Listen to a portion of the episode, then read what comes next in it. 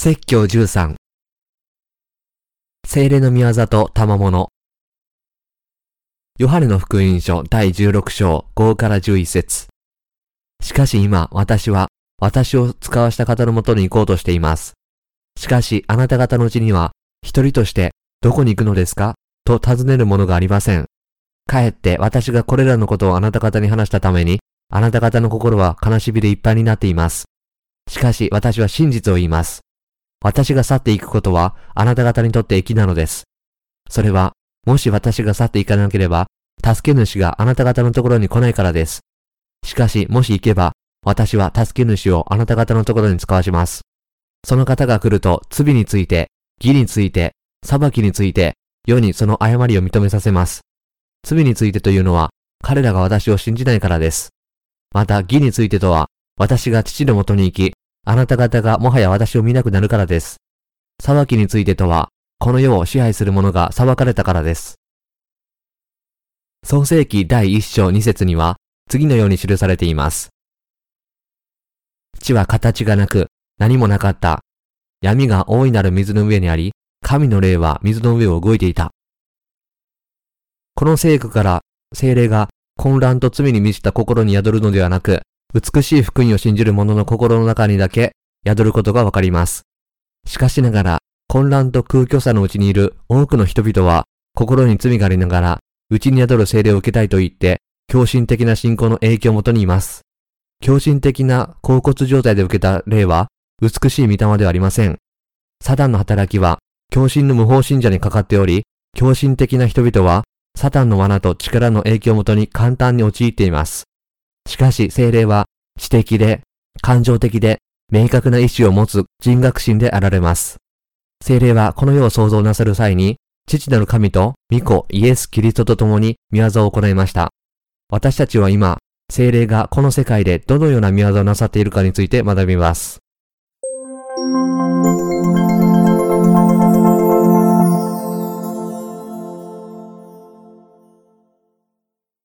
精霊は罪についてその誤りを世に認めさせる。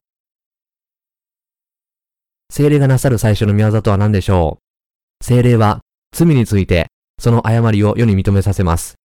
精霊によって誤りを認められている人々は、ヨハネによるイエスのバプテスマと十字架での血の美しい福音を受け入れないものです。精霊はすべての罪人と水と御霊の美しい福音を信じない者の罪について、その誤りを世に認めさせます。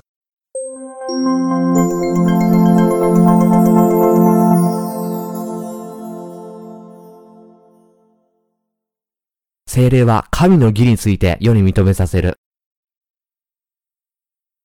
精霊がなさる二つ目のことは何でしょう？精霊は神の義と罪人を罪から救うことにおけるイエスの成就を証しします。ヨハネの福音書第16章10節には次のようにあります。また、義についてとは、私が父のもとに行き、あなた方がもはや私を見なくなるからです。私たちは聖書にある神の義が何を意味するかを知っておかなければなりません。それはイエスがヨハネによるバプテスマを通して世の罪をすべて取り除かれ、神を信じる者は誰でも神の恵みを通して義人になることができるという真理を意味します。イエスはバプテスマのヨハネからバプテスマを受け、世の罪をすべて引き受け、十字架で血を流され、復活なさり、すべての罪人の救い主になられました。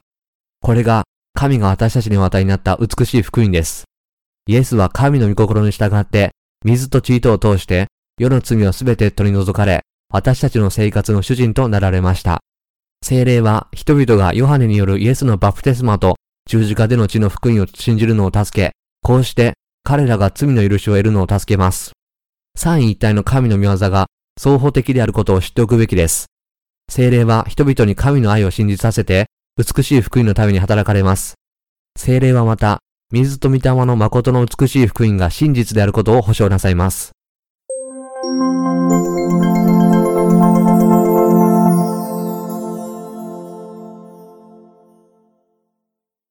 精霊は裁きについて世に認めさせる。精霊の第三の見業は何でしょう？精霊はサタンの働きを滅ぼします。サタンは、あなたはイエスを信じることができるけど、キリスト教を地上にある数多くの宗教の一つと考えることができる。と言って、人々の考えに囁きます。サタンはたとえ人々がイエスを信じても罪の許しを得られないようにイエスのバプテスマと十字架でのチートを信じることを妨げようとします。サタンはキリスト教を普通の宗教に変えているため、多くの人々がイエスを信じる理由は善良な人になることであるというサタンの惑わしの犠牲になっています。しかしながらイエスを信じる本当の目的は義の民として新しく生まれることです。皆さんは偽りの信仰を持ってはいけません。偽りの信仰はイエスをどれだけ信じても皆さんを聖なるものにさせることができません。偽りの信仰を持っているなら、サタンの嘘のためにイエスを明確に知ることはないでしょう。精霊は水と御霊の美しい福音を信じて救われている者にとって救済の保証となります。心に罪がある者の信仰は皆無益です。精霊は美しい福音の真理を証しします。イエスは世の罪をすべて取り除くためにバプテスマを受けられ、罪の報酬を支払うために裁かれました。精霊はこの真理を証しします。精霊は世のすべての人々が誠の福音を信じて、すべての罪を許されるように進めます。しかしながら精霊は、美しい福音を心に抱かなかった者について、世にその誤りを認めさせ、裁くということを心に留めておくべきです。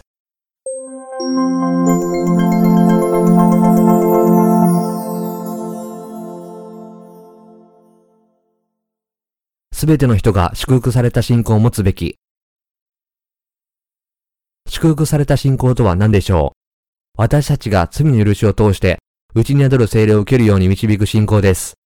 しかしながら私たちは、長い間イエスを信じていたにもかかわらず、世界中に未だに心に罪を持っている多くのキリスト教徒がいるのがわかります。彼らがイエスを信じるのが長ければ長いほど、彼らはより罪深くなります。罪から救われるのを妨げる最大の問題は、彼らが威厳で話すことや幻想を持つことが精霊を受けているという証拠だと考えることです。彼らは自分の罪に対する神の裁きに気づいていません。この世の多くの人々は精霊の見業とサタンの働きを区別できません。サタンの働きは人々に誤った信仰を与え、それから滅びへと導くことによって人々を混乱状態に導きます。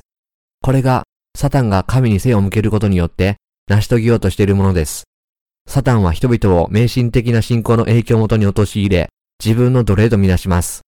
サタンは、美しい福音への信仰を通して、内に宿る精霊を切ることよりも、超自然的な奇跡や不思議という体験が価値のあるものだと人々に考えさせることによって、そうしたものを体験したいという欲求を植え付けます。しかしながら、精霊は人々が御言葉を通して神の世界を見ることを可能になさいます。精霊を通して人々は神が人を創造なさったこと、神が人々を愛しておられること、神が人々を救いたいと望んでおられることを知り、信じるようになります。罪人に対する神のご計画は、イエス・キリストが水と御霊の福音を通して、人々を罪から救われ、信仰によって神の愛のうちに生きるように召されることでした。ペテロの手紙第1、第3章21節には、次のようにあります。そのことは、今あなた方を救うバプテスマをあらかじめ示した方なのです。また、ペテロの手紙第1、第1章23節には、次のようにあります。あなた方が新しく生まれたのは、朽ちる種からではなく、朽ちない種からであり、生ける、いつまでも変わることのない、神の言葉によるのです。精霊の見業は、罪と義と裁きの真理について人に教え、そうした真理を信じさせることです。精霊は、人々に神の裁きについて知らせ、イエスのバプテスマと十字架での血の美しい福音を信じることによって、人々が罪から救われることを知らせます。人々が水と御霊の福音への信仰を持つとき、精霊は人々の中にいるという知識を与えます。これまでのところ、精霊の行いを見てきました。この世のすべての人々は、イエスの水と御霊の美しい福音を信じて、罪の許しを得ているときにのみ、内に宿る精霊と神の愛を持つことができます。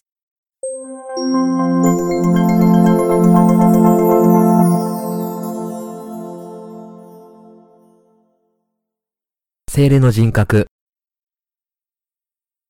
精霊は全能の神です。精霊は知性、感情、意志という人格の本質的な特性があります。精霊は知性があるので、神の深み。コリント人への手紙第1、第2章10節3章。と、人の心さえも探られます。精霊は感情があるので、神の御言葉を信じる者に喜ばれますが、不信者に対して深くため息をつかれます。また義人は精霊を通して神の愛を感じることができます。精霊はまた、慰めてくれるものと呼ばれます。これは精霊が困難の中で偽人を助け、偽人に勝利をもたらし、敵を打ち負かすことを意味します。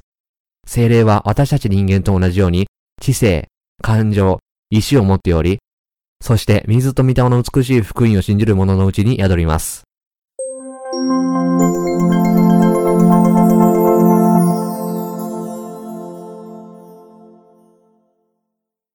精霊の御業は次の通り。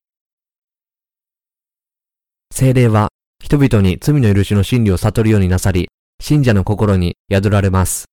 精霊の御業はイエスがバプテスマと血を通して人類の罪をすべて取り除かれたという真理を証しします。ヨハネの手紙第1、第5章、6から8節3章。また精霊は、しもべや生徒を苦しみから慰め、再び立ち上がるように力づけます。しもべや生徒がどのように祈ったらよいかわからないとき、精霊ご自身が彼らのために取りなしてくださいます。ローマ人の手紙第8章26節3章。そして精霊は神の教会にいる義人に慰めを与えになり、彼らを神の御言葉の豊かさへと導きます。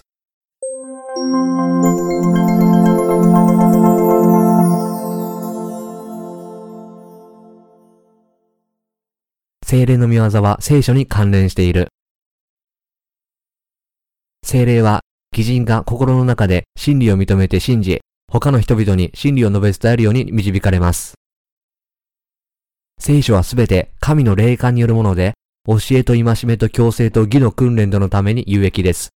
テモテへの手紙第2、第3章16節主の書物を調べて読め。これらのもののうちどれも失われていない。それぞれ自分の釣り合いを書く者はいない。それは主の口がこれを命じ、主の御霊がこれらを集めたからである。イザヤ書第34章16節それには何よりも次のことを知っていなければいけません。すなわち聖書の予言は皆、人の指摘解釈を施してはならないということです。なぜなら予言は決して人間の意志によってもたらされたのではなく、精霊に動かされた人たちが神からの言葉を語ったのだからです。ペテロの手紙第2、第1章20から21節精霊は私たちが神の御言葉を読むことができるように、神のしもべたちに神の御言葉を書き記すように促しました。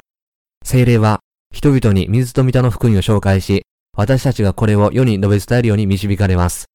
したがって、偽人が生活において多くの試練を受けても、精霊の力のおかげで打ち勝つことができます。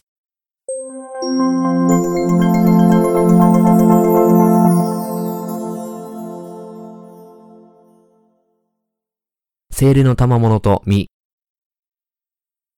精霊の賜物は神の美しい福音を他の人に広めるために生徒に与える能力を意味します。したがって生徒は神がお与えになる賜物で神の御業に自分自身を捧げ、精霊は生徒が主に栄光を返すのを助けてくださいます。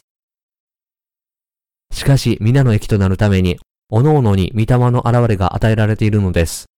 コリント人の手紙第1、第12章7節精霊の賜物の目的は、生徒たちを信仰で整えることであり、生徒たちがその前にいたレースを走るのを助けることでした。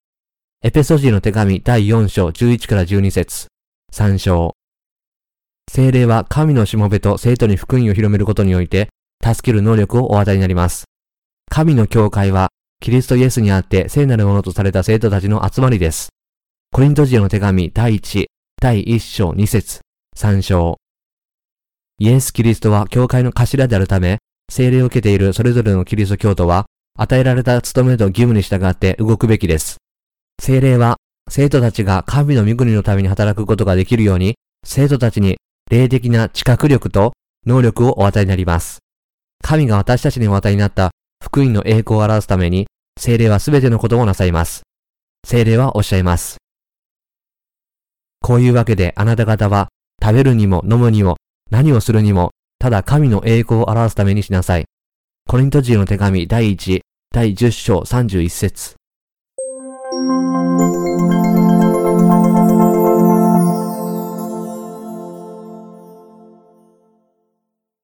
精霊の異なる賜物。精霊の賜物には12種類あります。聖書にはこうした賜物が様々な形で異なる人々に現れていることがわかります。ローマ人の手紙第12章6から8節コリント人の手紙第1第12章8から10節エペソ人の手紙第4章11節には長い賜物のリストがあります。次のことはコリント人の手紙第1第12章で語られている9つの霊的な賜物です。一つ目、知識の言葉。これは水と御田の福音を理解するための霊的な啓示が得られ、この美しい福音を述べ伝えることができます。二つ目、知恵の言葉。これは記された神の御言葉を通して、基人の生活の中で生じる多くの問題を解決する能力です。三つ目、信仰。精霊は魂を罪とサタンから救う奇跡を行えるように、生徒に強い信仰と確信を与えます。偽人は罪を許されており、信仰の力を通して霊的な病気を癒すことができます。四つ目、癒し。精霊は神の御言葉への信仰を通して、偽人を癒す能力を与えます。五つ目、奇跡を行う力。これは生徒が神の御言葉を信じることによって、神の御業をすることを可能にする驚くべき賜物です。奇跡とは、自然の法則の人間の知識の限界を超えて、信仰を通して超自然的に起こるものです。六つ目、予言。現時点では、神の御言葉を信じて従う者だけが記されたことに従って予言することができます。聖書に記されていることに基づいていない信仰を持つ人の言葉は、誠の予言になることはありません。内に宿る精霊を持つ神のしもべは、神の御言葉を述べ伝え、それによって神のしもべが、神の体である教会を通して、神の御業をするように、啓発し、進めます。精霊がこの能力を神のしもべと生徒にお与えになりました。七つ目、霊を見分ける力。これは誰かが罪を許されたかどうかを判断する能力です。この賜物を持っていないなら、サタンに惑わされることがあり得ます。世はサタンの支配下にあるため、私たちは神がくださった美しい福音を信じて、この世の試練、苦しみ、悪に打ち勝つことによってのみ、この賜物を持つことができます。偽人は、誠の福音を信じることによって、この賜物を受けます。こうしてその人は誰かが心に罪を持っているかどうかを言うことができます。八つ目、威厳。聖書は私たちに威厳について教えています。教会では威厳で一番語話すよりは、他の人を教えるために私の知性を用いて5つの言葉を話したいのです。コリント人の手紙第1、第14章19節生徒は自分が理解できない意見で話すよりも、神の真理の御言葉を理解することがはるかに重要であることを知っている必要があります。従って、その人は威厳で話すことを控えるべきです。9つ目、威厳を解き明かす力。この賜物は原始教会の時代に福音を述べ伝えるために弟子たちに与えられました。今日、精霊は様々な言語への翻訳とメッセージの解釈の奉仕を通して福音を広めています。福音を述べ伝える人が他の全ての言語を話すことができるなら通訳を必要としません。しかしながら、言語の壁に直面したとき、神は常に私たち通訳者が神の御業を成就するようになさいます。神は無秩序でも、甲骨状態でも働かれません。精霊は美しい福音のうちに働かれ、また、また生徒が福音を様々な言語に翻訳するように導かれます。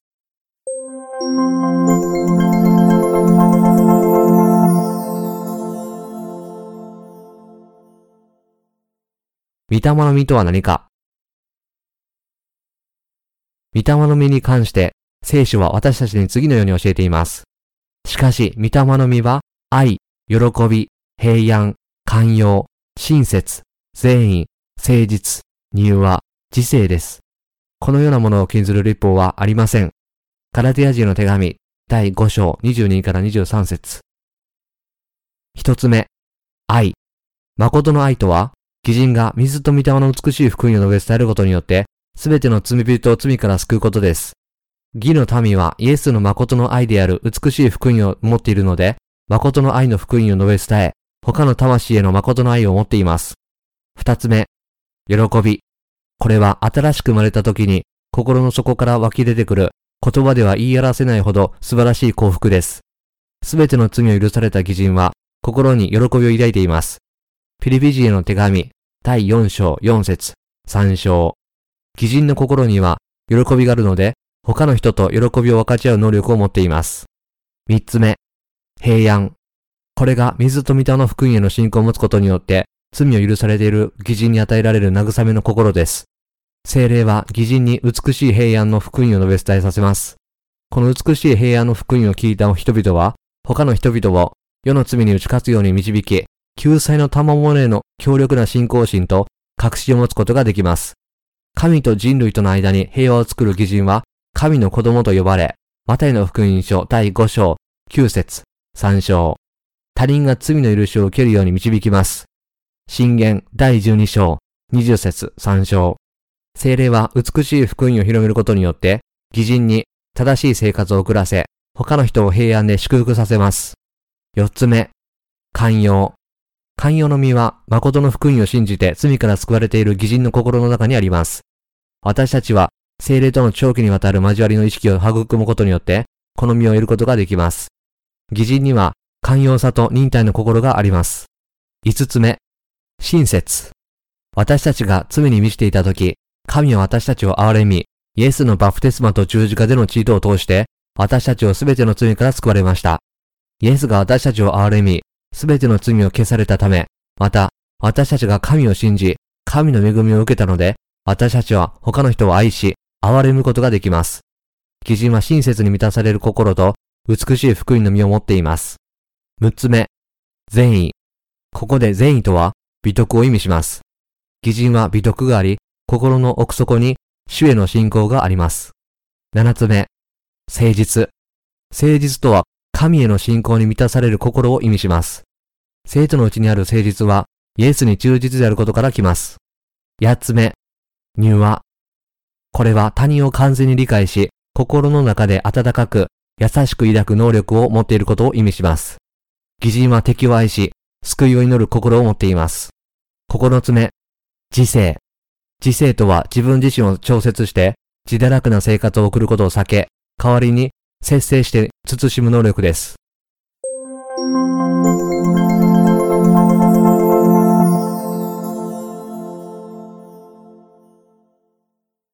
精霊で満たされること。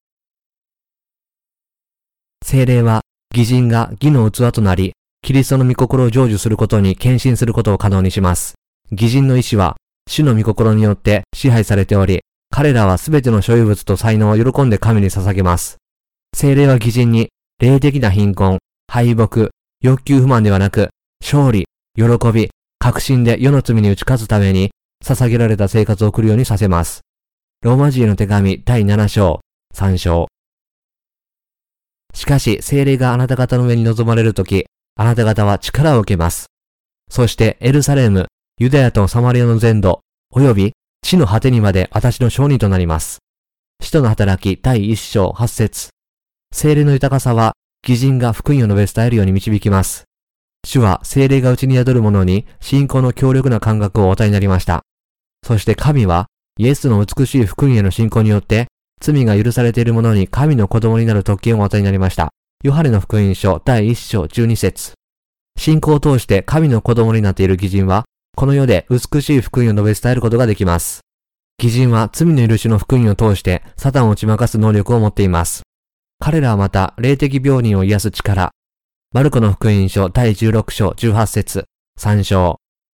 サタンの力を踏みにじる力。ルカの福音書第10章19節3章。天の御国に入る力。目視録第22章、14節、3章を持っています。義人は約束の神の御言葉を信じることによって、王と同じ権威を持って生きるのです。コリント人への手紙第2、第6章、17から18節精霊は義人に世俗的な欲望をすべて捨てさせます。精霊はまた、私たちに誠の福音を述べ伝えるように導きます。ガラテア人の手紙第5章6節精霊は義人に美しい福音を読ませて、信じさせ、他の人に教えさせます。